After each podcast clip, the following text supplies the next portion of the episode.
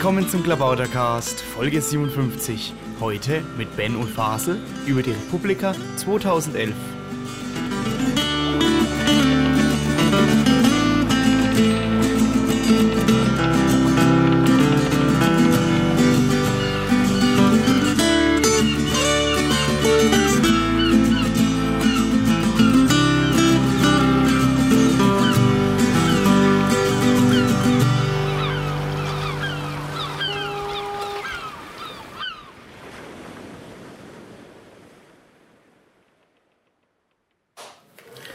Ja, willkommen zum Klabautercast, der jetzt zurück ist aus der kurzen Frühjahrspause, die unter anderem dazu gedient hat, den äh, Klabautercast auf eine neue äh, auf einen neuen Webserver zu bringen, jetzt unabhängig von der Piraten-IT.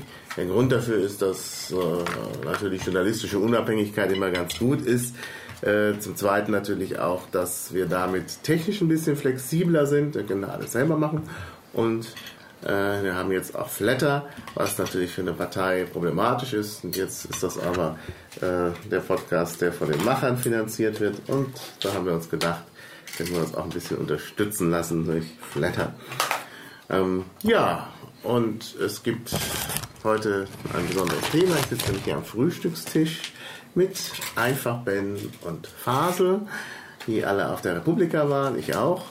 Und wir wollten eigentlich über die Republika sprechen. Da stellt sich zuerst die Frage, was ist eigentlich die Republika? Phase? Puh. Ja, das ist im Grunde so das, das Treffen der deutschen Blogger-Szene und auch mit Vernetzung auch zur internationalen Blogger-Szene. Und ja, da wird halt über die Zukunft und über die aktuellen Themen so gesprochen. Mhm. Aber du hast sicherlich recht, dass es ursprünglich mal das Treffen der Blogger-Szene ist. Und ich habe jetzt mehr so den Eindruck, dass sich da auch viele andere Leute treffen. Also nicht nur Blogger. Oder? Wer denn noch? Also, Ja. ich meine, jeder benutzt ja mehr als ein Medium, aber im Endeffekt ist es Genau. schon sehr blogzentrisch, würde ich sagen. Naja, aber es hat sich auch so ein bisschen zu den Twitter-Ran verschoben. Ähm, Das ist ja Ich Bloggen. ja, gut, aber Microblogging. Ich habe mehrere Leute getroffen, die haben mir gesagt, nein, sie haben keinen Blog, aber sie würden twittern. Da habe ich immer gedacht, hm, ne? und dann ist mir irgendwann aufgegangen, gut, okay, das ist äh, jetzt so ein bisschen auch der Trend. Und dann gibt es natürlich auch viele Podcaster. Gut, man kann natürlich sagen, Podcast ist auch so eine Art Blog. Und ähm, auch sonst sehr viele Medienleute. Ich meine, da sind ja inzwischen, glaube ich, so ungefähr 3000 Leute. Und ähm, da habe ich doch schon festgestellt, dass da auch so ein paar Leute sind, die irgendwie doch mehr so ein bisschen aussehen und auftreten wie Journalisten, oder? Einfach Ben, sag mal was. was ist dein Eindruck? Er wollte mich jetzt nur schlucken sehen, weil ich vollen Mund habe. Jetzt nicht mal frühstücken. Ähm, Ich wollte auch mal was frühstücken. ja, es waren viele Journalisten anwesend. Bei der Co-Funding waren auch viele Kulturschaffende anwesend. Also Journalisten waren wirklich viele anwesend. Und man merkt auch, dass so der ein oder andere Vortrag auch auf Journalisten ausgelegt ist. Also da sitzen dann Journalisten mit schön brav drin und schreiben alles mit und so. Also die sind eigentlich genau darauf ausgelegt, das möglichst alles leicht und seicht zu servieren irgendwie. Manchmal. Ja. Es waren aber auch viele Vorträge dabei, die sich halt um Bloggen und Journalismus drehen. Also das ist ja diese, dieser ewige Kampf zwischen Bloggern und Journalisten und ob die jetzt irgendwie der, der, der eine den anderen ersetzt oder ob die sich ergänzen. Das ist ja auch so ein ewiges Thema. Ja, ich glaube, es gibt auch so eine Verschiebung. Also das Blogging war so am Anfang auf der ersten Republika so eine Untergrundgeschichte. Ja, tatsächlich so eine Art People's Journalism oder so. Und inzwischen haben ja auch die öffentlich-rechtlichen Anstalten irgendwelche Podcasts im Angebot und so. Und äh, da ist natürlich auch die Interesse bei den, äh, da ist natürlich das Interesse bei den professionellen Journalisten auch äh, gestiegen an sowas, denke ich. Deshalb waren die auch da. Also ich habe, also ich meine, ich, ich habe ja auch Leute kennengelernt, das waren komischerweise mehr Journalisten oder aber, was auch ganz interessant ist, ähm, Juristen. Also ich habe noch nie so viele Juristen auf der Republika gesehen wie diesmal. Ja, das Urheberrecht war ein Themenschreck. Genau. Was natürlich schon mal so ein Punkt ist. Ja? Ähm, das Urheberrecht war oft angesprochen, aber das ist, denke ich, ja für Blogger auch irgendwie. Aber die Juristen sind noch immer da. Also die bekannte Republika-Vorträge sind Udo Vetter, was darfst du die das ist ja auch diese zwei Stunden, da war ich jetzt nicht, aber ähm, ähm, Austausch zwischen Bloggern und Juristen, was darf ich mit meinem Blog anstellen und was nicht. Ja, und so weiter und so fort. Das ist ja ganz, also äh, Blogger sind ja eigentlich, also die Blogger sind ja die mutigeren Journalisten, könnte man fast sagen. Weil ansonsten, wenn du bei der Taz arbeitest oder so, dann hast du noch einen Chefredakteur und vielleicht, wenn du bei der Bild bist, äh, eine große Rechtsabteilung.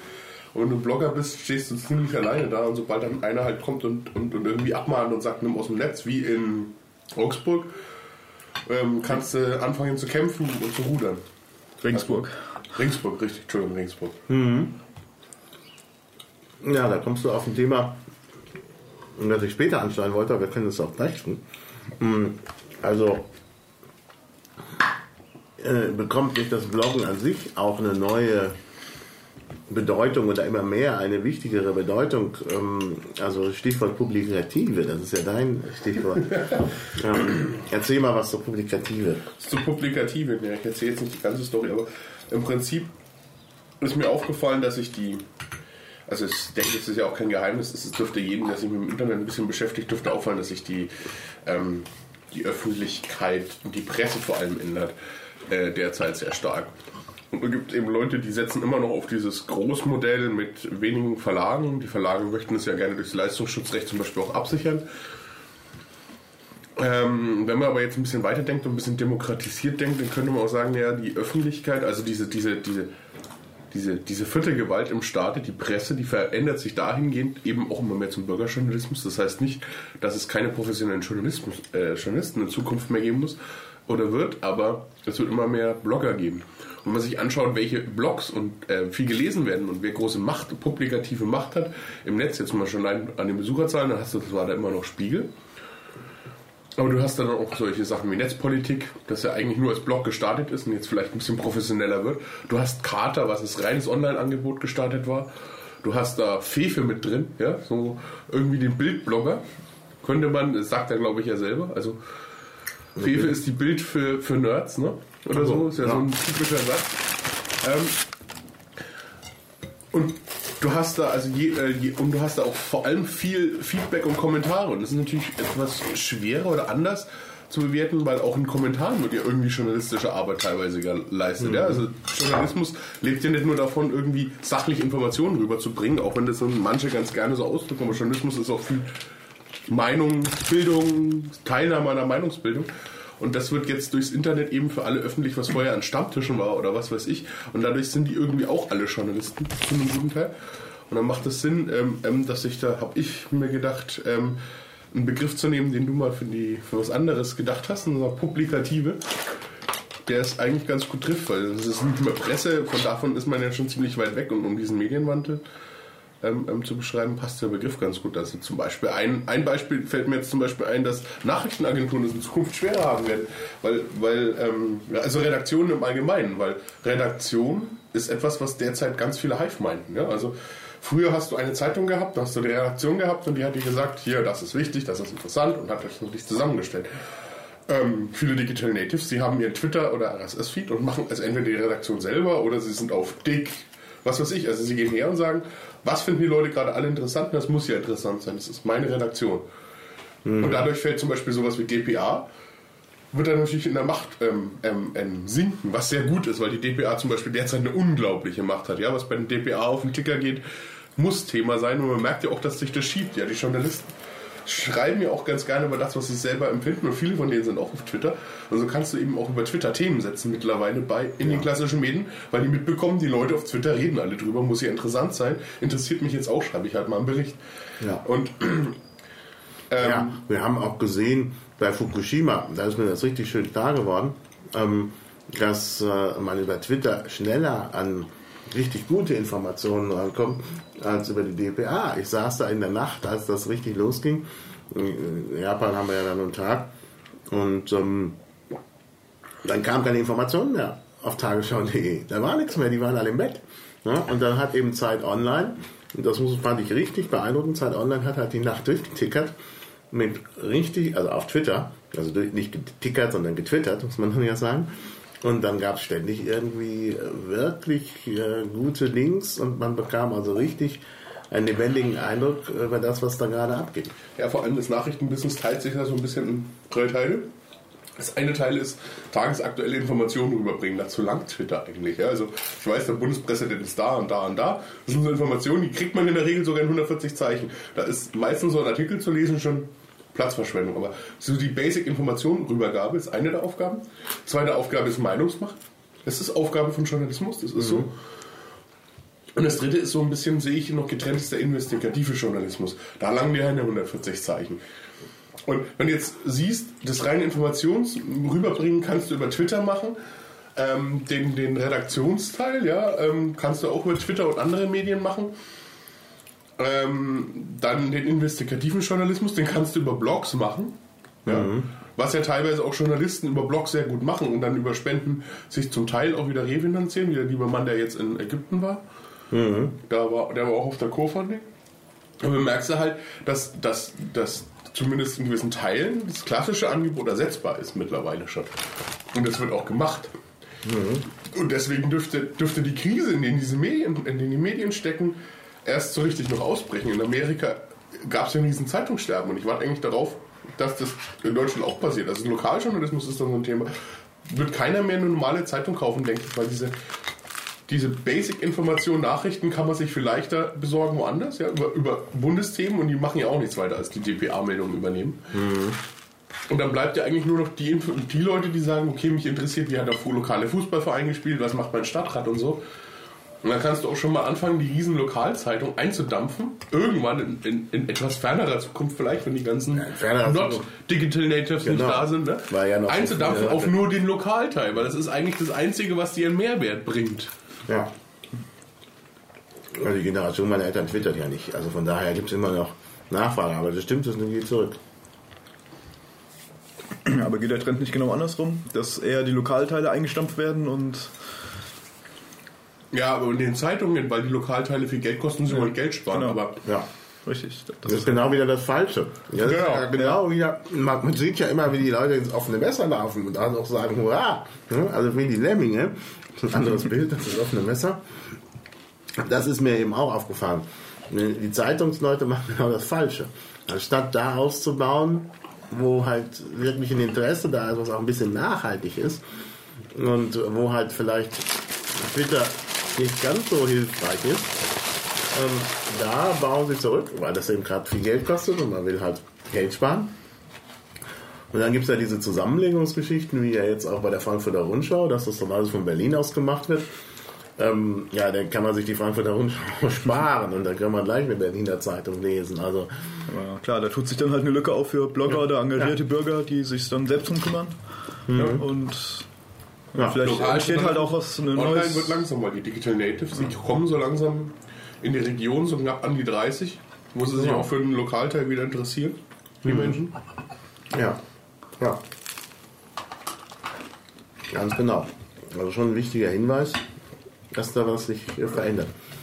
Du hast jetzt gerade das Co-Funding erwähnt. Was ist Co-Funding? Co-Funding war eine Subkonferenz im Rahmen der Republika, die am Freitag stattfand im Quatsch Comedy Club. Da musste man sich separat anmelden oder auch nicht. So genau wusste das und dort keiner. Auf der Webseite stand, man musste sich anmelden. War aber kostenlos. War gesponsert vom Wirtschaftsministerium Start Next, das sich erst für eine Firma gehalten hat, weil es wohl ein gemeinnütziger Verein ist. Und so. Und da ging es ähm, nur über Crowdfunding in der ganzen Konferenz. Wobei da auch das Problem war, für Blogger war es vielleicht nicht so interessant. Was ist denn das überhaupt? Crowdfunding.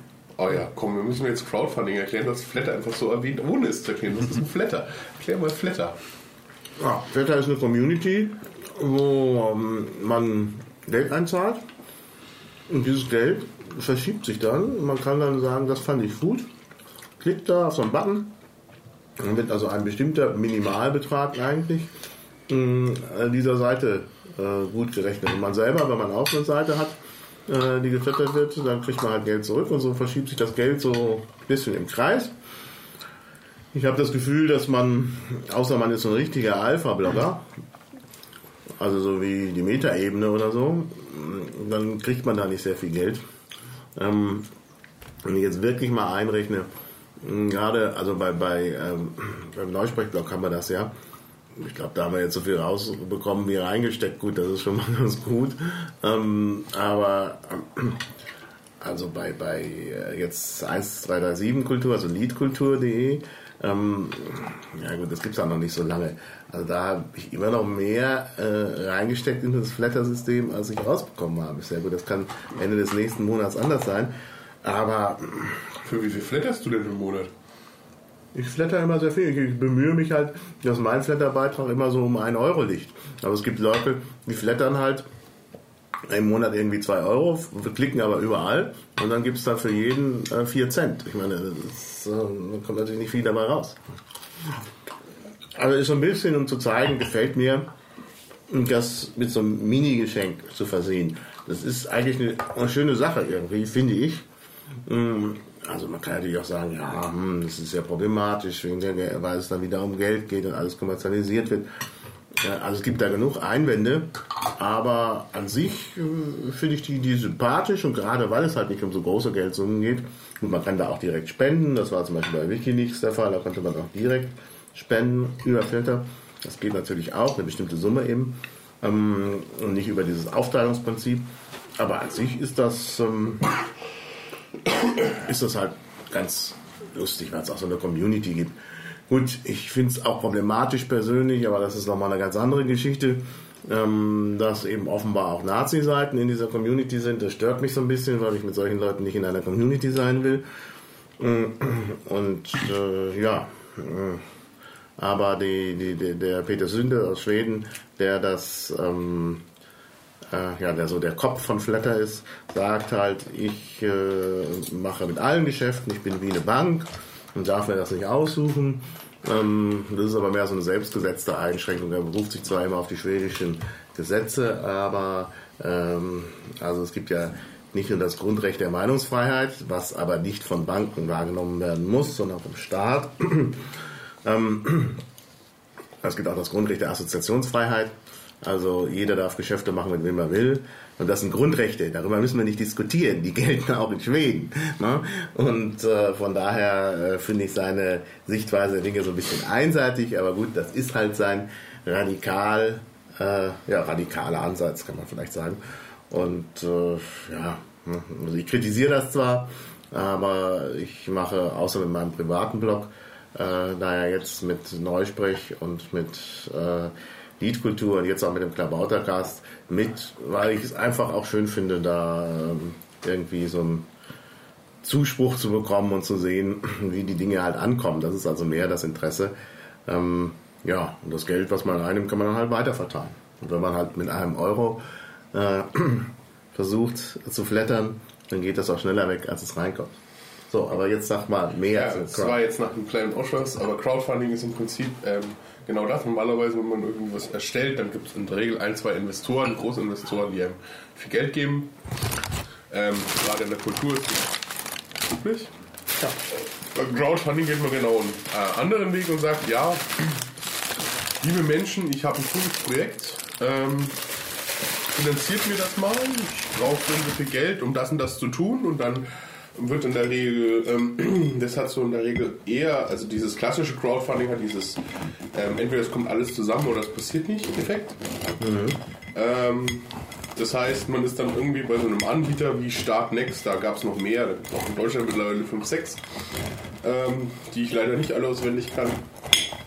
Und da geht man dann her und sagt, ja, äh, liebe Leute, ich mache jetzt einen Film über die Republika ja, so ein investigativen Journalismusfilm, warum die alle schlecht sind in Berlin zum Beispiel, könnte ja manche Leute interessieren, so ein bisschen Meinungsmache. Und dann sagt er, spendet mir mal Geld dafür. Ich brauche dafür 2000 Euro. Aus den und den Gründen, ja, das ist eine Woche Arbeit und eine Kamera und was weiß ich nicht noch alles, muss das am Ende schneiden und brauche jemanden, der mir den Ton macht. Und dann können die Leute hergehen und sagen, ja, da spende ich 10 Euro, 20 Euro, 30 Euro, 100 Euro für. Wenn die 2000 Euro dann zusammengekommen sind, fängt da an. Da gab es dann noch Beispiele. Ähm, ein berühmter Beispiel für sowas in Deutschland ist ein Hörspiel über einen Detektiv, das ich persönlich nicht kenne. Aber es muss eine gewisse Fanbase haben. Und mhm. die haben relativ schnell eine Anfangsfinanzierung bekommen, um das nächste Folge dieses Hörspiels zu machen. Ähm, die haben das auch sehr, sehr geschickt gemacht. Die haben so ein eigenes Video gemacht, also nicht Video direkt, sondern es war eher so bebildert, äh, betonte Bilder, wo der Detektiv selber, also dieser Charakter selber praktisch zum Spenden aufgerufen hat. Ah, das ist ja witzig, das muss ich uns In, in, der kleinen, in, der kleinen Geschichte, in der kleinen Geschichte eingebettet. Also es ist so eine kleine Detektivgeschichte in 50 Sekunden. Die ist mir damals aufgefallen, weil ich das auch verlinkt bekommen habe. Und ist eine coole Idee. Und die war da heute das? Ich meine, so finde ich das ja nicht. Wenn ich suche Detektiv 50 Sekunden, Äh, du suchst nach Detektiv und Crowdfunding und dann wirst du es finden, das so. Spiel. Also Ja. äh, du kannst ja auch. ich eine Idee. Also ich finde ja auch, ich bin ja auch ein großer Fan von Liedmotiv, von Zeitweise. Also 1, 2, 3, 7 Motiv. Hat mich letztlich ja auf den Namen für meinen Kulturpodcast gebracht. Nämlich Liedkultur, 1, 2, 3, 7 Kultur.de. Das war jetzt die kostenlose Werbeeinlage. Ähm, ja, äh, und äh, Liedmotiv finde ich halt auch toll. Das sind auch so Kurzfolgen von so einer, ähm, ja, also das Soap, war ein Soap im Nerd äh, Sektor. Man muss dann auch mit der ersten Folge anfangen, gibt es als Podcast. Und äh, ja, es dauert halt immer nur drei Minuten, glaube ich. Und man ist immer, ja, ist halt immer so ein Cliffhanger drin. Und ich kann das immer nur am Stück hören. Ich muss halt immer warten, weil halt, wenn ich nur eine Folge höre, das, das geht nicht. Und es dauert halt immer so lange, bis die nächste Folge kommt. Da hatte ich auch schon überlegt, man müsste zeitweise irgendwie, äh, man müsste irgendwie Druck ausüben auf die. Zum Beispiel, dass man irgendwie so eine Flatter-Geschichte macht, dass halt, wenn halt genug Geld Ja, ich, ich könnte mir gut vorstellen, und würde es mal vorschlagen, dass er sagt, ich mache jetzt euch eine schöne lange sechs, zwei Stunden Folge von diesem Ding, wenn so und so viel Geld zusammenkommt. Nee, nee, nee, nee, nicht zwei Stunden, sondern also das Format finde ich sehr gut. Das sollte auch so kurz bleiben. Nur, dass man halt sagen kann, ähm, also sozusagen den Anreiz erhöhen kann, dass die Folgen schneller kommen durch Flatter oder weiß ich nicht, irgendwie so.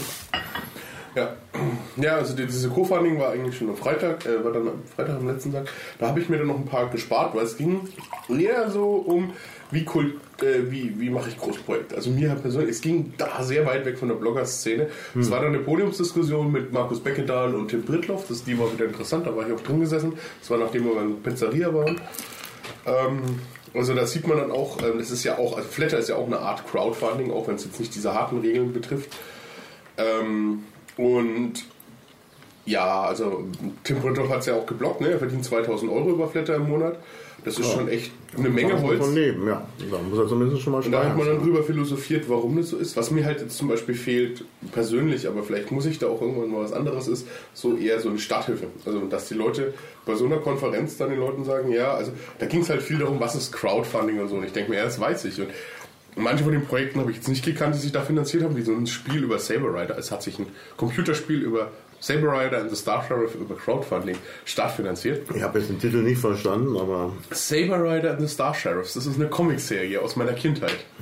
es muss Englisch gewesen sein. Aber Saber Rider, das ist ein Name, and the Star Sheriffs, also und die ähm, ähm, Polizisten der Sterne. Also wenn du dich mit Nerd- Nerdkultur befasst, musst du das kennen. Genau. Das ist eine schwere Bildungslücke. Ja, das, das ist, das Okay. ist, das, da kannst du dir, kannst du dir, kannst du dir raussuchen, wer diesen äh, Computerspiel gemacht hat. Der muss auch Fan sein und dann kannst du den fragen, ob du da einen Experten finden kannst. Ja, da mache ich mal einen Podcast. Also, wie gesagt, wenn ich da einen Experten finde, äh, also, ja, ist eine Bildungslücke, aber ich bin halt auch kein Spieler. Ich, ähm, Nein, nein, das ist ein Comic. Genau. Das ist so. ein- eine Comicserie gewesen. Und die haben jetzt einfach, da gibt es einfach kein Spiel dazu. Noch nie ein Computerspiel zu Ach so, gegeben und die war Leute wollten Oh. schon immer eins und deswegen hat es über Crowdfunding geklappt. Die andere hat irgendeinen Film über Bar 25 oder so gecrowdfundet, das habe ich überhaupt nicht verstanden, aber ich bin ja auch nicht so der Kulturmensch. Also so der klassische Kulturmensch. war drei, 23, nicht Kann sein. 25. Nein, 25, 23. Ja. 23 ist mir dann zu nerdig, dass die Zahl vergesse ich Die immer. heißt aber wirklich so. Ja, also, aber es ging dort halt viel um Die ähm, kenne ich wieder. Also, da sieht man, also, so ganz so dumm bin ich ja nicht. Diaspora, glaube ich, hatte auch eine halbe Stunde. Da war ich beim Handy aufladen oben gesessen. Das ist ja auch, ähm, das ist ja auch so eine Art Crowdfunding. Also der wollte ja 10.000 oder 20.000 Dollar und hat dann 200.000 Dollar bekommen oder sowas in der Richtung. Ja. Der ist überschüttet worden mit Geld für die Idee. Da sieht man dann auch, dass der Bedarf Ja. für so ein System Ja. wie Diaspora eindeutig da ist, wenn die Leute dafür Geld geben. Aber es ging da halt nicht darum, wie kann ich als Blogger Geld machen und was muss ich beachten. Also nicht, wie kann ich Geld machen, das ist in der Podiumsdiskussion vielleicht durchgekommen und das ist halt auch immer so eine Sache mit, klar, ein bisschen Meinungsjournalismus, mal ein bisschen kürzere Artikel und so, die werden eher geflattert, weil es mehr Leute lesen, weil so ein langer Artikel und so weiter, das verstehe ich schon alles, aber ähm, was ist, was ist mit den 2000 Euro, die Tim Bredloff da kriegt? Versteuert er die? Wie versteuert er die? Ähm, Ja, ne? das, sind, das sind so Fragen, die Also, dann, das will ich wenn. aber hoffen. Das hat er mir gestern Nacht erklärt, beziehungsweise dem zeitweise. Echt? ja. Der hat sich ja ziemlich genauso mit auseinandergesetzt mit der Versteuerung. Mhm. Ja, ja. Genau, und das ist halt, das sind halt so Punkte, denke ich, wo viele noch hindert, den Schritt zu wagen, den Tim mal gewagt hat. Zu sagen, okay, ich melde jetzt, vielleicht nicht sofort, ich mache das jetzt nur noch, aber ich melde ein Gewerbe an und so Zeug, weil das eine Riesenwand ist, wo man sich denkt, vor allem bei, bei den meisten wird es ein Verlustgeschäft sein. Und ich weiß halt zum Beispiel in Bayern, wenn du zwei Jahre lang Verlustgeschäft gemacht hast, dann Ja. kommen die und schließen Ja, dir deinen Laden wieder. Das ist genau das Problem. Ich habe ja auch mit ähm, meinem Mitautor äh, vom Neusprechblog uns darüber unterhalten, was machen wir, wenn da jetzt mal was reinkommt. Dann müssen wir das ja auch, müssen wir Gewerbe anmelden, müssen wir versteuern. Und da ist wirklich das Problem. Also im Moment kommt da halt irgendwie im Grunde ein negativer Betrag ein. Also wir haben jeder 10 Euro eingezahlt und dann am Monatsende kamen 22 Euro raus. Also ich meine, du machst ja keine Steuererklärung für 2 Euro. Das ist irgendwie... Ja, ja. Ja, aber das ist, ist, schon, ist, ist, schon mal mehr, ist schon mal mehr, als ich krieg. ja. Ähm, ja, aber im Prinzip, im Prinzip sind es halt so Fragen, die ich denke, da würde es sich mal lohnen, vielleicht mal so eine Tagung für zu machen. Ja. Falls jemand da mal Zeit und Muse hat, das zu tun. Ja. Ich glaube, das würde viele Leute interessieren. ja. Das hätte da ganz gut gepasst. Da ging es halt eher darum, wie kriege ich einen Film finanziert oder wie hat das funktioniert. Es wurde auch ein sehr altes Crowdfunding ähm, ähm, herangezogen in der Präsentation. Das fand ich interessant. 1985 gab es eine Crowdfunding-Aktion. Was könnte das gewesen sein? Über, meine, über meinen Vorschlag haben sie erst gelacht, bis sie das Bild gesehen haben, aber Also 1985 hatte ich gerade angefangen zu äh, studieren. 1885. Entschuldigung. 1885, ja, da weiß ich gar nichts. Da war ich leider noch nicht auf dieser Welt. Also Die Verfassung oder so, die jetzt. Nee? 1885, ja, da war vielleicht irgendwas mit der Eisenbahn oder so. Nee, also ich hatte aufs Völkerschlachtdenkmal getippt, weil das konnte hinkommen. Ne? So 1800 war der Krieg, das Völkerschlachtdenkmal. Es war ja auch Crowdfunding, da haben sie dann alle gelacht, bis das Bild gezeigt hat. Ja, die Freiheitsstatue gemeint. Die Freiheitsstatue war Crowdfunding. Da hat eine Zeitung dazu aufgerufen zu spenden und alle Spender kamen dann in eine Sonderauslage mal und wurden erwähnt. Ne? Typisch von Crowdfunding ist ja, dass man irgendwie so eine kleine Gegenleistung kriegt, wenn man genügend spendet. Ja. Bei ein piratiges Crowd, wir sind ja in dem Piraten-Podcast, ist ja Crowdfunding ist das Ding. Äh, die, die Bücher. Ja. Liederbücher. Die Liederbücher, sehr gut. Das hat auch wunderbar funktioniert. Also da, das hat mich wirklich schwer beeindruckt. Da gab es ja dieses, diesen Aufruf für ein Liederbuch zu spenden von den Musikpiraten. Da sollten halt gemeinfreie Kinderlieder drin sein und sie brauchten irgendwie, ich weiß nicht mehr genau, brauchten irgendwie eine bestimmte Summe und dann haben sie irgendwie das Zehnfache oder so zusammengekriegt. Also das war also von dieser Mindestsumme. Ja, ja. Sie am Anfang, sie hatten am Anfang diese Summe immer angegeben und dann war die schon überschritten, sie das natürlich weggelaufen. Also ähm, fand ich fand ich ziemlich gut. Also das das war ein gutes Konzept. Und jetzt haben sie genügend Bücher gedruckt, dass jedes Kindergarten mindestens eins bekommt. Und da war ja eben auch beim Crowdfunding-Konzept, wenn du über 20 Euro spendest, wirst du irgendwo auf der Webseite erwähnt. Wenn du über 50 Euro spendest, darfst du bestimmen, welcher Kindergarten drei von den Büchern bekommt statt eins. Irgendwo so in der Richtung war ja da, ne? Ja, ich habe ein bisschen mehr gespendet und habe bisher überhaupt noch gar keine Rückmeldung bekommen. Oh. Da muss ich nochmal nachhaken. Ich glaube, glaube, das kommt, wenn die Bücher weg sind. Dann wird er sich darum kümmern. Na, hoffentlich. War jedenfalls etwas enttäuscht. Naja. Ist immer schlecht, wenn man seine Spender so behandelt, dann machen sie das nächste Mal nicht mehr so willig mit. Während, äh, wenn ich eine Spendenbescheinigung bekomme von irgendwem, dann spende ich gleich nochmal. Gut, das war natürlich Arbeit. Dann sind natürlich manche, Ja. der Schatzmeister von der Piratenpartei hat mal gesagt, das ginge jetzt nicht, dass ich ständig eine neue Spendenbescheinigung bekomme. Die gebe ich jetzt geballt am Ende des Jahres. Äh, naja, Ja. gut. Ja, nee, aber also im Prinzip, also es war vielleicht ganz interessant für manche, ich fand es nicht so interessant. Also die Podiumsdiskussion mit Tim Pritloff fand ich nur wieder ganz witzig, aber das liegt halt an Tim.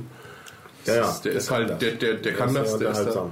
Ja, ja. Gut. Nee, es gab noch eine Podiumsdiskussion mit dem Journalisten, der in Ägypten war. Das Mhm. fand, die fand ich auch ganz interessant. Ah nee, das war die gleiche. Ich habe auch gesehen, es gibt ja auch Verlage, die das machen. Ähm, also es gibt ja zum Beispiel einmal diesen Kontomax Verlag, der halt äh, PDFs veröffentlicht und gleichzeitig auch Bücher als Print on Demand. Aber das ist das ja ist jetzt weniger Crowdfunding, Ja. genau. Und dann habe ich aber jetzt auf dieser Veranstaltung auch einen gesehen. Da gibt es sicherlich auch andere, aber ähm, äh, Euklia heißt der, glaube ich. Und äh, die haben halt das Konzept, da wird, halt- du kannst halt dein Buchprojekt ankündigen auf der Webseite und dann sagen, also ich starte das, wenn ich so und so viel Geld habe. Äh, Und dann äh, können die Leute sozusagen subskribieren und spenden und sonst was alles. Und wenn halt die Summe äh, da ist, ja, dann solltest du natürlich dann langsam mit deinem Buch rüberkommen. Ähm, und äh, Ja, und auf diese Weise kriegst du das Buch halt finanziert und offensichtlich sogar so gut, dass man sogar noch was dran verdienen kann als Autor. So wurde da also berichtet. Ich habe nur, ich nur die Seite gesehen. Ich war halt nicht bei der, also ich glaube, das ist eine Frau, die das macht. Die hat auch, also das war glaube ich die Autorin, nicht nicht die Betreiberin der Webseite. Die hat war wohl auch auf dieser Konferenz. Hat mir jemand erzählt, der da teilgenommen hat. Ich habe es jetzt nicht im Einzelnen verfolgt, aber ich habe mir die Seite halt angeschaut. Und das ist ein gutes Konzept, finde ich. Weil man halt da jetzt nicht abhängig ist von einem Verlag, der einem dann noch reinreden will. Und sagen, ja, also das verkauft sich besser, wenn du den Titel änderst und äh, überhaupt schreibt man deine Artikel so ein bisschen populärer und so. Ähm, ja, dann fühlt man sich immer so ein bisschen wie bevormundet. Und das gibt's da halt nicht. Das ist natürlich auch eine schöne Sache. Gut, klar, man braucht noch Lektorat und sonst was alles. Also es löst nicht alle Probleme, aber ist schon mal vielleicht ein interessanter Ansatz. Ja. Ja, fangen wir mal an, die Tage durchzugehen. Ja, na, ich wollte noch vielleicht mal so grundsätzlich was zur Republika sagen. Also es gab ja auch so ein bisschen was, was mich gestört hat. Wie war das denn bei euch? Phase, du bist äh, noch wenig zu Wort gekommen. Ja, es war halt wirklich sehr voll, aber das haben die Veranstalter ja auch gemerkt. In der Abschlussrede haben sie gemeint, dass sie dann sich fürs nächste Mal was Neues einfallen lassen. Ja, das müssen sie unbedingt. Ja, also es ist wirklich aus allen Nähten geplatzt. Man, Ja. äh, geplatzt. man ist da schwierig in diese Räume reingekommen, das war ein Problem. Musste halt wirklich schon so zehn Minuten früher da sein, dann hat man eine Chance gehabt. Ja, ich hatte mir immer wieder mal eine interessante Sache rausgesucht und bin da nicht reingekommen. Dann habe ich gesagt, gehe ich woanders hin. Da war aber auch alles voll. Also es ging dann nur noch äh, äh, Friedrichstadtpalast, großer Saal und Kaltschon, großer Saal ging meistens auch, aber auch manchmal sehr, sehr voll. Und das ist halt blöd. Ich meine, wenn man Eintritt gezahlt hat, gut, ich war jetzt Speaker, aber wenn man Eintritt gezahlt hat und vor allen Dingen, wenn man neu ist, wenn man zum ersten Mal auf der Republika ist, äh, also wenn Leute kennenlernen, kann man am besten in so kleinen Workshops. Und wenn man dann da nicht reinkommt, dann steht man da alleine auf dem Hof, kennt keinen und, und also für mich war es jetzt nicht so schlimm, weil ich sehr viele Leute kenne, die auch nicht rein konnten. Dann haben wir uns da also unsere Wunden geleckt und uns äh, angeregt unterhalten im Hof. Aber, aber wenn man keinen kennt, ist das ist doch irgendwie blöd. Ne? Also, Ja, siehst du, ich kenne keinen, ist mir aufgefallen. So gut wie keinen, ne? Ich habe nur fast ja, dann hast du das ja direkt. Äh, Ich war dafür immer zehn Minuten zu früh da. ja. Das ist dann. natürlich auch eine Maßnahme. ich, werde, ich aber- werde nicht angeregt im Hof aufgehalten, obwohl mir das vielleicht manchmal lieber wäre, weil die Vorträge dann. Ich habe eigentlich auch nur einen Talk verpasst, weil der voll war. Und ansonsten, was ich halt sehr schade fand, dass die Workshops und kleinen Säle nicht aufgezeichnet werden. Das heißt, wenn man was verpasst oder wenn Ja. das parallel lief, dann hat man jetzt keine Chance, irgendwie das nachzugucken. Das, ist richtig. auch ein das, Riesenmanko. das ist, verstehe ich auch nicht, weil da war jetzt sogar, ähm, ähm, haben sie sich sogar sponsern lassen von Sony. Ja. Irgendwie mit diesem Ding, da hätten sie noch zwei Leute hinstellen können und jeder stellt sich da mit so einer Kamera rein, dann hast du wenigstens so eine billig HD-Auflösung. Muss ja nicht, muss ja nicht mit dieser Superkamera für 50.000 Euro sein, dass das aufgezeichnet wird. Ne? Ja. Also es würde ja vielleicht einfach nur so eine HD-Kamera, die du heute für 300 Euro, 400 Euro kriegst, reingehen. Das ist ein kleiner Saal, ist klar, dass die Qualität da nicht so gut ist, aber dass da, dass da einer drinsteht, das aufzeichnen und nachträglich auf YouTube. Also ich hätte das gerne übernommen, wenn ich, wenn ich da noch reingekommen wäre. In den manchen hätte ich dann freiwillig. Ja, aber manchmal musstest du einfach nur eine Viertelstunde zu spät sein, dann wurde auch wieder Platz. Ja, ja, das haben wir auch erlebt. Da gab es äh, so Vorträge, vertiefen wir jetzt nicht, aber Choose your title wisely. ja, tschüss mit Tante Wesley, genau. Wo die Leute dann rausgerannt sind. Das fand ich schon. Ich meine, bei meinem Vortrag sind die Leute nicht äh, massenweise rausgerannt, von daher bin ich ganz zufrieden. Es sind sogar noch Leute dazugekommen, da muss wohl parallel wieder was gewesen sein, was die Leute nicht so interessiert hat. Und ich gemerkt habe, es kam, dass es so ein ganzer Schwall noch nachträglich rein, als es eigentlich schon viel zu spät war, um meine Botschaft noch richtig zu hören. Ähm, aber auf der anderen Seite gab es auch Leute in der ersten Reihe, die aufgestanden sind und gegangen sind. Und das hat mich schon so ein bisschen gewurmt. Also waren, waren glaube ich, zwei. Kann ja mal sein, dass jemand zur Toilette muss, aber trotzdem. Also das ist für den, für den Vortragenden immer blöd, wenn er da aufsteht und geht. Naja. Ja, ähm, genau. Also es war zu voll, das würde ich auch mal so sagen. Also da muss ein andere, eine andere Location her. Äh, auf jeden Fall. So, aber das war eigentlich so das einzig Negative, was ich sagen kann. Ansonsten hat es mir sehr gefallen, gerade weil ich so viele Leute getroffen habe, die ich schon kannte. Ähm, naja, Ben war, das war ja seine erste äh, Ja. Republika. Wie war das bei dir, War Vater? auch meine erste Republika. Und es war auch für mich war es auch wirklich der größte Mehrwert, dass man einfach mal die Leute kennenlernt, sich vernetzt und Ja, ja. mal Gesicht zeigt, wer man ist und Genau, auch mal die, die anderen Leute- Gesichter kennenlernt. Die Leute, mit denen man twittert. Das ist ja, eben genau das, was fehlt. Ähm, man braucht, glaube ich, eine große Twitter-Konferenz oder Twitter-Party. Das jetzt. Twitter-Treffen Deutschland. Ja, ja, das, TTT. Das Deutsch, Deutschland-Treffen. Deutschland-Treffen, das kann man ja nicht aussprechen. Ah nee, das ist ja so eine interessante Aktion. Wir haben ja gestern getwittert, dass wir essen gehen. Ich habe ja gesagt, es gibt eine Twitzer. Und das war auch wirklich gut, weil da Leute dazugekommen sind, die ich nicht kannte. Also diese Schleswig-Holsteiner zum Beispiel, fand ich sehr nett, die kennenzulernen. Also, das ist immer eine gute Idee. finde ich. Ja, jetzt müssen wir aber nochmal auf ein Thema zu sprechen kommen, was Fasel besonders interessiert. Der wird zu seinem Lachsbrötchen nicht mehr kommen. Ja, wenn er die ganze Zeit schweigt. Ähm, ja, die Spackeria hat sich ja auch getroffen hier. Ne?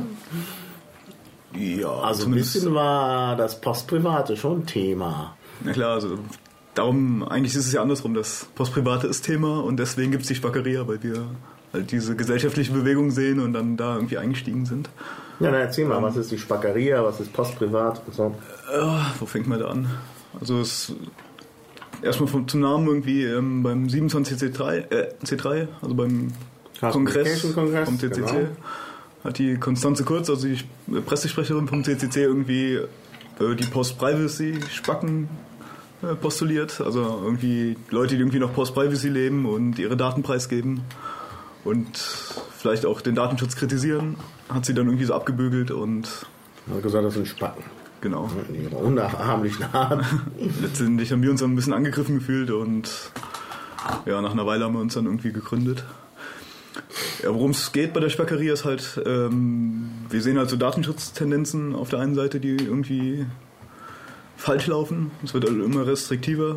Nenn mal ein paar Beispiele.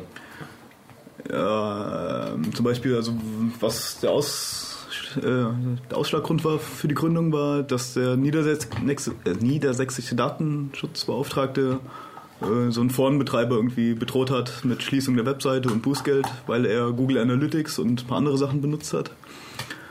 Was man zum Beispiel einfach durch im Browser blocken könnte, wenn es einen stört, aber ja, und das ist, das ist halt irgendwie eine Tendenz, die sich auch abzeichnet, dass der Datenschutz dann ein bisschen die Netzfreiheit bedroht. Zumindest sehe ich das so. Hm. Ja, wir haben es ja in der Piratenpartei, glaube ich, intensiv erlebt, wo dann Leute im Namen des Datenschutzes das äh, Beteiligungstool Liquid Feedback platt machen wollten. Und äh, das fand ich schon ärgerlich.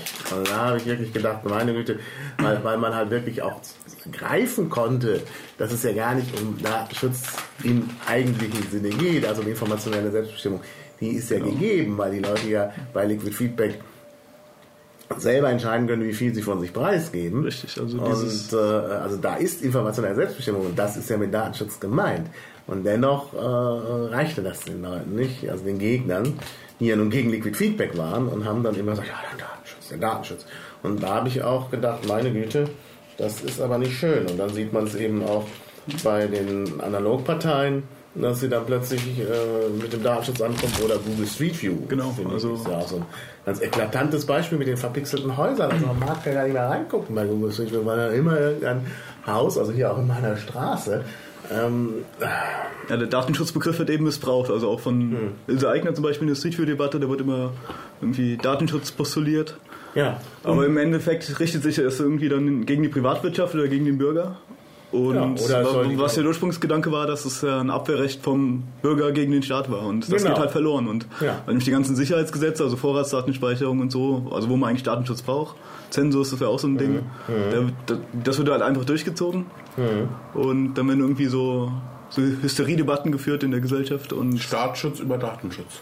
Ja, es wird halt wirklich abgelenkt. Also diese Street-Debatte war eine Ablenkung, das ist ganz klar, von, von eben ähm, der informationellen Selbstbestimmung gegenüber dem Staat. Und das ist ein Grundrecht. Grundrecht hat man immer gegenüber einem Staat. Und dieser Staat geht nun daher und, und, und pervertiert das und sagt, ja, äh, ne, Datenschutz wird dann benutzt, um halt Industrieprojekte durchzusetzen. Also ähm, das ist, ähm, Digital Right Management, äh, also Digital Rights Management wird mit dem Datenschutzargument versucht äh, voranzutreiben, denn das Digital, der Digitalradierer, digitale Radiergummi ist Digital Rights Management und das wird nun auch noch gefördert. Äh, durch die Politik. Das, das kann irgendwie nicht sein. Also, ähm, ja, also, Entschuldigung, jetzt rege ich mich selber auf, du sollst ja reden, nicht ich. Ja gut, die Probleme mit den Daten, die im Netz unterwegs sind, dass man die nicht mehr zurückholen kann, ist halt eigentlich ein grundlegendes, was auch ähm, DRM dann wieder mit dem Urheberrecht verbindet. Also eigentlich der Datenschutz im Internet und die Urheberrechtsdebatte ist eigentlich, hat halt grundlegend die gleiche Ursache, dass du die Daten, die im Netz unterwegs sind, dass das halt nur weiterkopiert wird. Das Internet ist eine große Kopiermaschine. Ja, Und die genau. kann man dann nicht mehr zurückholen. Ja, ja. Und, oder halt nur noch wirklich sehr repressiven Maßnahmen, dass dann irgendwie dann doch wieder äh, Seiten gesperrt werden oder also was man Genau. eigentlich nicht will. Also man will ja ein freies Netz sich behalten und Genau. Ja. da funktioniert halt dieser Urheberrechtsschutz oder auch Datenschutz einfach nicht. Ja, ja. Naja, gut, also ich glaube schon, dass die Debatte eine ist, wo Leute aneinander vorbeireden. Also ich denke, die Spackeria will ja das Bewusstsein in der äh, Gesellschaft ändern. Das, denke ich, ist ja hier ein wichtiger Ansatz. Während es beim Datenschutz natürlich auch um Abwehrrechte gegenüber dem Staat geht. Das ist ja eine ganz andere Schiene. Ja gut, worum es der Spackeria geht, ist eben diesen Diskurs mal zu starten oder mal aufzuwirbeln. Ich meine, der schleppt sich jetzt schon naja, seit Jahrzehnten eigentlich hin. Das Bundesdatenschutzgesetz ist veraltet, das weiß auch jeder, in der, der irgendwie an der Debatte teilnimmt, aber es kommt halt nicht so richtig in die Gänge und man muss jetzt auch mal, also wenn man es neu regelt, muss man auch mal grundsätzliche Sachen hinterfragen und gucken, wo ist es halt sinnvoll, wo ist es nicht sinnvoll. Ja. Ja, das denke ich auch. Ja, Also und das das, muss, das ist sicherlich ganz wichtig. Also von daher ist das mit der Spackeria ähm, schon ein guter Ansatz und man sieht ja auch, es gibt hier einen engen Zusammenhang zwischen Spackeria und Piratenpartei, habe ich so den Eindruck. Und klar, also das sind halt netzaffine Leute, die sich da Gedanken machen. Und äh, die müssen natürlich auch ein bisschen äh, in den weniger netzaffinen Bereich vordringen. Klar. Ja. Denn für die werden ja die Nebelkerzen der Politik gemacht. Ich denke, die, ja. ist natürlich kein Pira- Piratenprojekt, das wollte ich jetzt mal klarstellen. Ja, ja, das ist schon Klar. überparteilich, die Leute, ja. die auch ähm, sich organisiert haben. Ja, da können wir gleich, das ist eine gute Überleitung zu einem anderen äh, Projekt, was jetzt mal so kein Piratenprojekt ist. Das eher so aussieht wie ein Projekt der Grünen, obwohl es das sicherlich auch nicht ist, aber von den beteiligten Leuten her und von den Äußerungen. Das ist die digitale Gesellschaft. Digitale Gesellschaft, was ist denn das? Äh, sind das, das? nicht alle, die digitale Gesellschaft? Also wenn man manchen Bloggern glauben kann, ist es der Klüngel, Klüngel e.V. Berlin Mitte. Ähm, ich weiß nicht, ich sehe das nicht ganz so kritisch, aber im Prinzip Markus Beckedahl hat halt jetzt seinen eigenen Lobbyverband gegründet. So kann man das, glaube ich, schon durchaus ausdrücken derzeit. So, ge- generiert das sich auch. Das ist ja auch. Er hat halt irgendwie, ähm, das sind 20 Leute, vorwiegend aus Berlin, wahrscheinlich alle aus Berlin Mitte. Wieso Ähm, wahrscheinlich? Weiß man das nicht? Nö, es sind, es sind nicht alle bekannt. Also es sind einige bekannt. Aha. Ich kenne davon nicht alle, ähm, aber alles grüne Umfeld, das ist auch so. Also ich, ich habe noch kein Mitglied einer anderen Partei als den Grünen. Ne? Markus Beckedahl ist selbst grün. Aprika ist dabei. Aha. Ist auch grün. Dann ist noch ein MD, jemand, der für ein Europaparlament der Grünen kandidiert hat, mit dabei.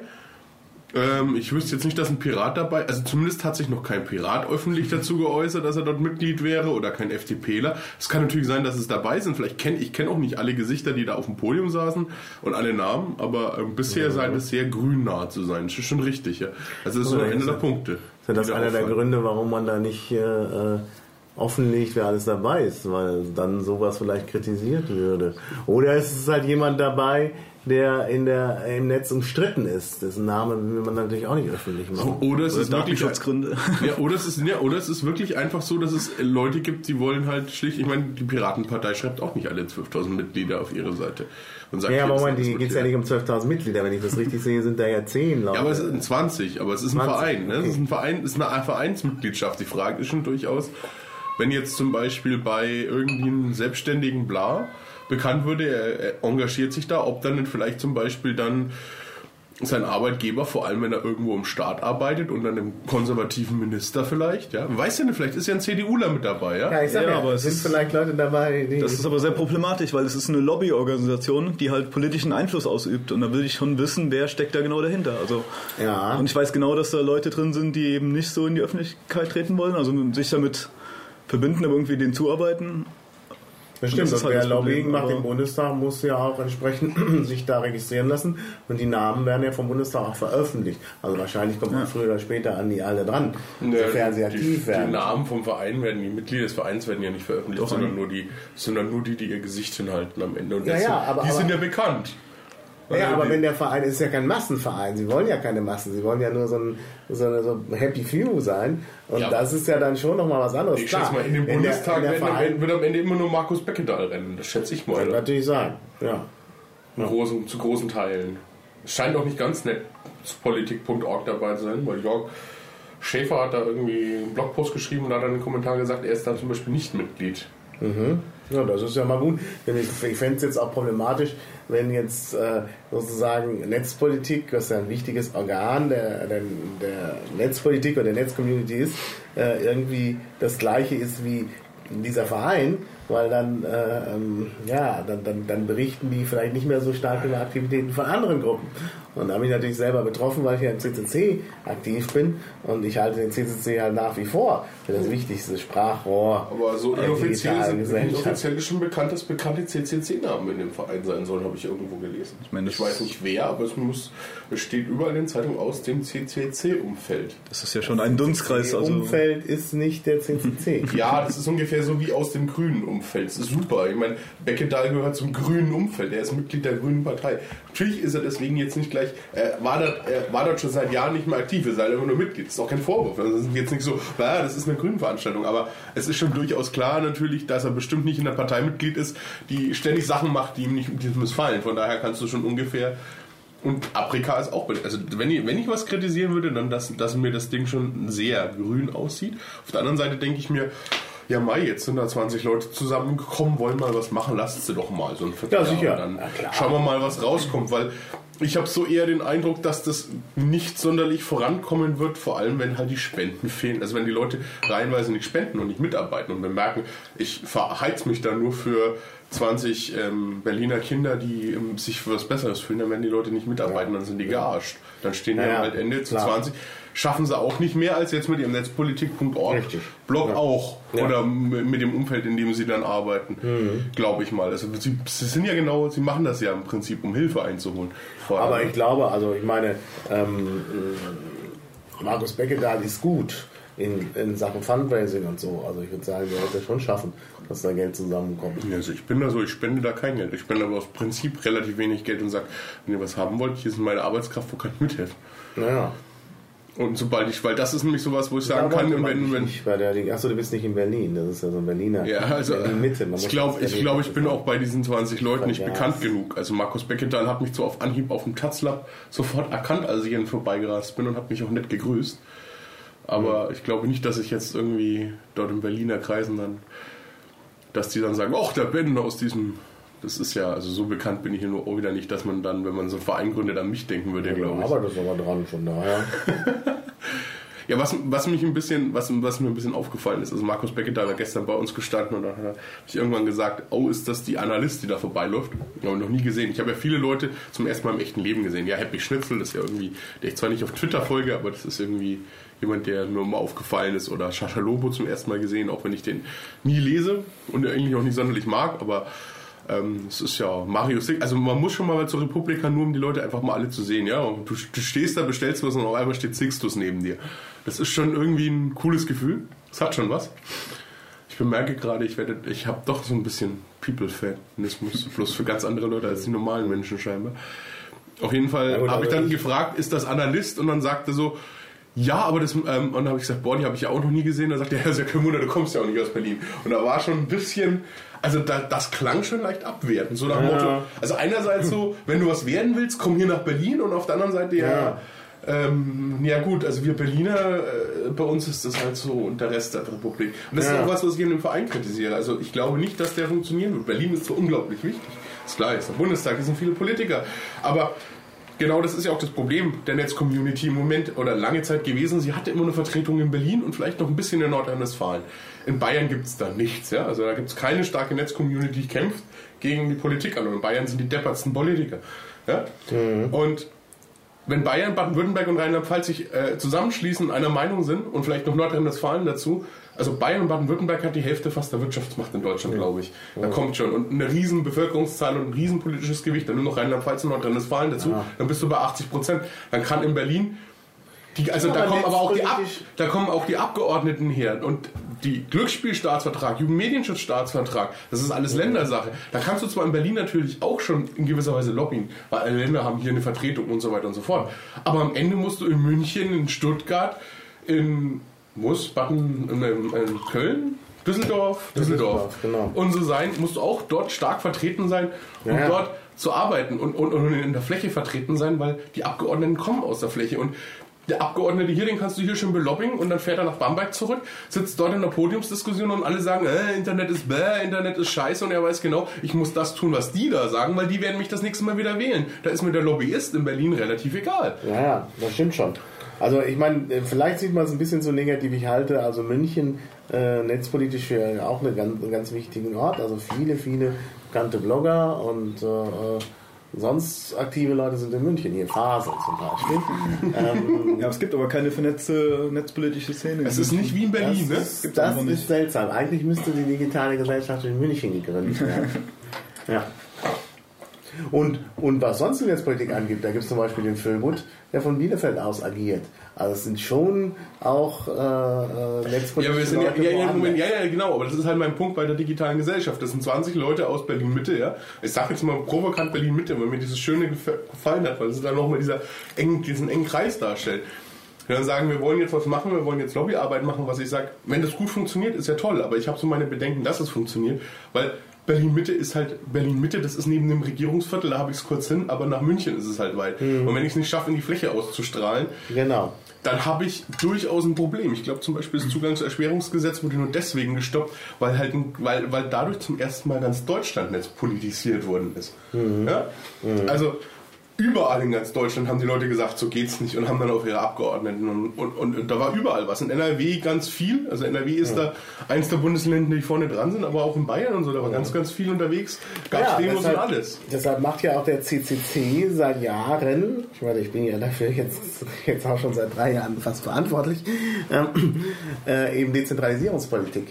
Na, mit Erfa-Kreisen in Köln, in Mainz, in Frankfurt, in München, in Hamburg, ähm, damit man eben auch wirklich dezentral aufgestellt sein kann. Und es hat sich bewährt. Also es hat sich sehr gut bewährt bei der Geschichte mit den Wahlcomputern, weil man dann eben auch bei der Landtagswahl in Hessen plötzlich ganz tolle Leute da vor Ort hatte, die dann eben da Druck gemacht haben. Also die Darmstädter äh, vor allen Dingen, wo auch sehr viele technische Expertise ist und so.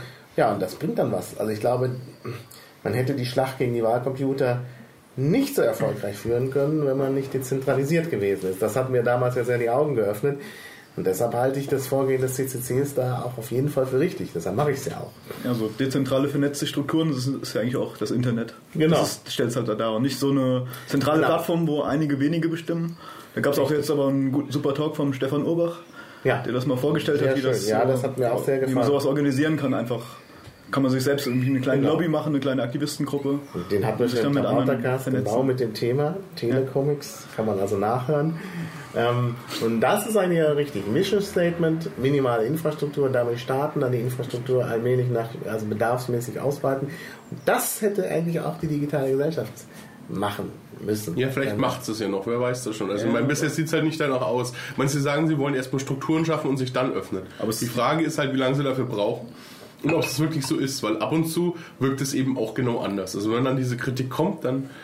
Also manche sagen dort, ähm, wir müssen erst Strukturen schaffen, aber beim manche, bei manchen habe ich auch eher den Eindruck, dass die jetzt sagen, ja, wir wollen jetzt mal deutlich machen, äh, unseren Anspruch deutlich machen um, und so. Nee, es ist, vom Ansatz her kann das nicht mehr funktionieren mit der Öffnung, weil das einfach jetzt so ein Ja, zentraler Klotz ist mit den Leuten. Verfahren. Und das andere ist halt so dieser anarchistische Ansatz. Also Ja. mit der Spackerie habe ich das auch so organisiert, dass man einfach Genau. Leute zusammenkommen für ein Thema und dann einfach arbeiten. Und dann wird produktiv was tun, die was tun wollen und Genau. dann funktioniert das nämlich auch. Genau, dann funktioniert das, richtig. Und dann, wenn man irgendwann sieht, wir brauchen Geld oder so, dann kann man vielleicht nochmal irgendwo so einen Unterstützerverein gründen. Also sehr erfolgreicher bei der Wikipedia. Also man kann ja bei Wikimedia Deutschland sagen, was man will, aber die haben es inzwischen äh, geschafft, und zwar nachdem es das Projekt gab, auch eine solide Finanzierung für den Unterstützerverein und alles drumherum zu machen. Ähm, und auch letztlich für die Wikipedia. Also das, das zumindest bei aller Kritik an Wikimedia Deutschland, an der Adminpedia und so, kann man sagen, dass diese Geschichte gut gelaufen ist. Ja, aber ein was soll es nicht scheitern, am Schlauchboot, wie der Herr Becker da das so schön gesagt hat.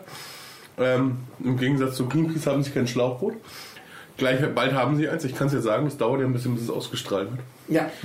Ähm, Herr Beckett also darf sich am Montag dann über Post freuen. Er kriegt zwei Schlauchboote. Oh, eins für ihn und eins für die ganze Gruppe. Ja, er hat ja auch eine, eine Tochter, mit der er dann Schlauchboot fahren kann. Mal schauen, mal schauen, mal schauen, wie er darauf reagiert. Ach, es hat private Informationen freigegeben, wo man das doch nicht sagen darf. Weil äh, Beckedahl noch in der Prä-Privacy-Phase ist, nicht in der Post-Privacy-Phase. Aber da kommt ja vielleicht der Bewusstseinswandel noch. Ja, das ist ja ein schönes Schlusswort mit dem Schlauchboot. Ähm, ich muss nämlich sowieso jetzt bald los. Ich muss nämlich Unterschriften sammeln für die Piratenpartei. Macht ja sonst keiner. Ähm, also nein, wir müssen halt sehen, dass wir weiterkommen hier mit der Wahl. Ähm, das darf man ja im Piraten-Podcast mal sagen. Ähm, ja, also vielen Dank an euch beide und ja, wir werden uns auf jeden Fall dann nochmal wieder sprechen mit dem oder ähnlichen Themen. Ja, tschüss. Tschüss. Tschüss.